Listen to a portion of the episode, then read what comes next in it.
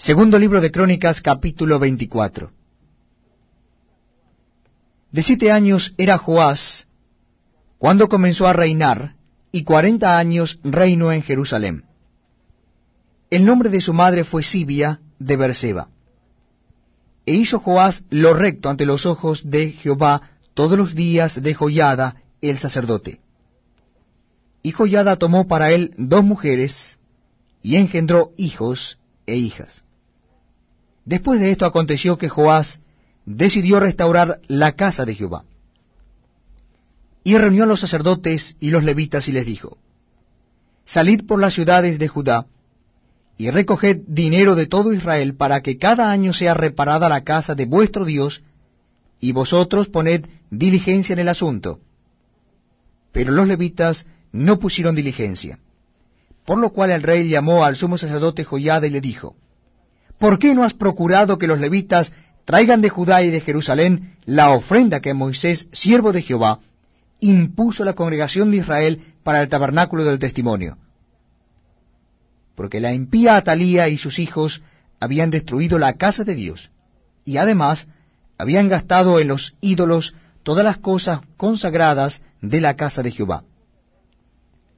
Mandó pues el rey que hiciesen un arca, la cual pusieron fuera a la puerta de la casa de Jehová e hicieron pregonar en Judá y en Jerusalén, que trajesen a Jehová la ofrenda que Moisés, siervo de Dios, habían puesto a Israel en el desierto.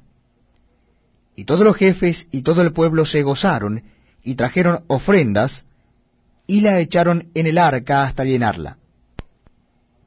Y cuando venía el tiempo para llevar el arca al secretario del rey por mano de los levitas, cuando veían que había mucho dinero, venía el escriba del rey, y el que estaba puesto por el sumo sacerdote, y llevaban el arca, y la vaciaban, y la volvían a su lugar. Así lo hacían de día en día, y recogían mucho dinero.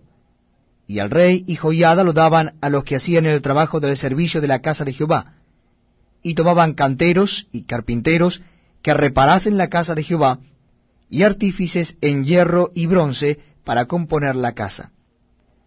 Hacían pues los artesanos la obra, y por sus manos la obra fue restaurada, y restituyeron la casa de Dios a su antigua condición y la consolidaron.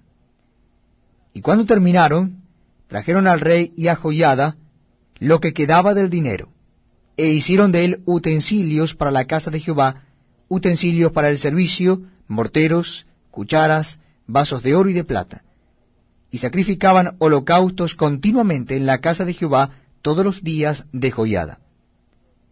Mas Joyada envejeció y murió lleno de días. De ciento treinta años era cuando murió. Y lo sepultaron en la ciudad de David con los reyes, por cuanto había hecho bien con Israel, y para con Dios y con su casa. Muerto Joyada, vinieron los príncipes de Judá, y ofrecieron obediencia al rey, y el rey los oyó. Y desampararon la casa de Jehová, el Dios de sus padres, y sirvieron a los símbolos de acera y a las imágenes esculpidas. Entonces la ira de Dios vino sobre Judá y Jerusalén por este pecado. Y les envió profetas para que los volviesen a Jehová, los cuales les amonestaron, mas ellos no los escucharon. Entonces el Espíritu de Dios vino sobre Zacarías, hijo del sacerdote Joyada, y puesto en pie donde estaba más alto que el pueblo, les dijo, Así ha dicho Dios, ¿por qué quebrantasteis los mandamientos de Jehová? No os vendrá bien por ello, porque por haber dejado a Jehová, él también os abandonará. Pero ellos hicieron conspiración contra él, y por mandato del rey lo apedrearon hasta matarlo en el patio de la casa de Jehová.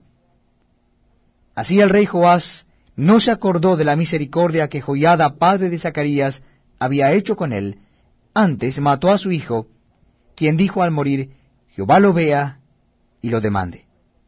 A la vuelta del año subió contra él el ejército de Siria, y vinieron a Judá y a Jerusalén, y destruyeron en el pueblo a todos los principales de él, y enviaron todo el botín al rey de Damasco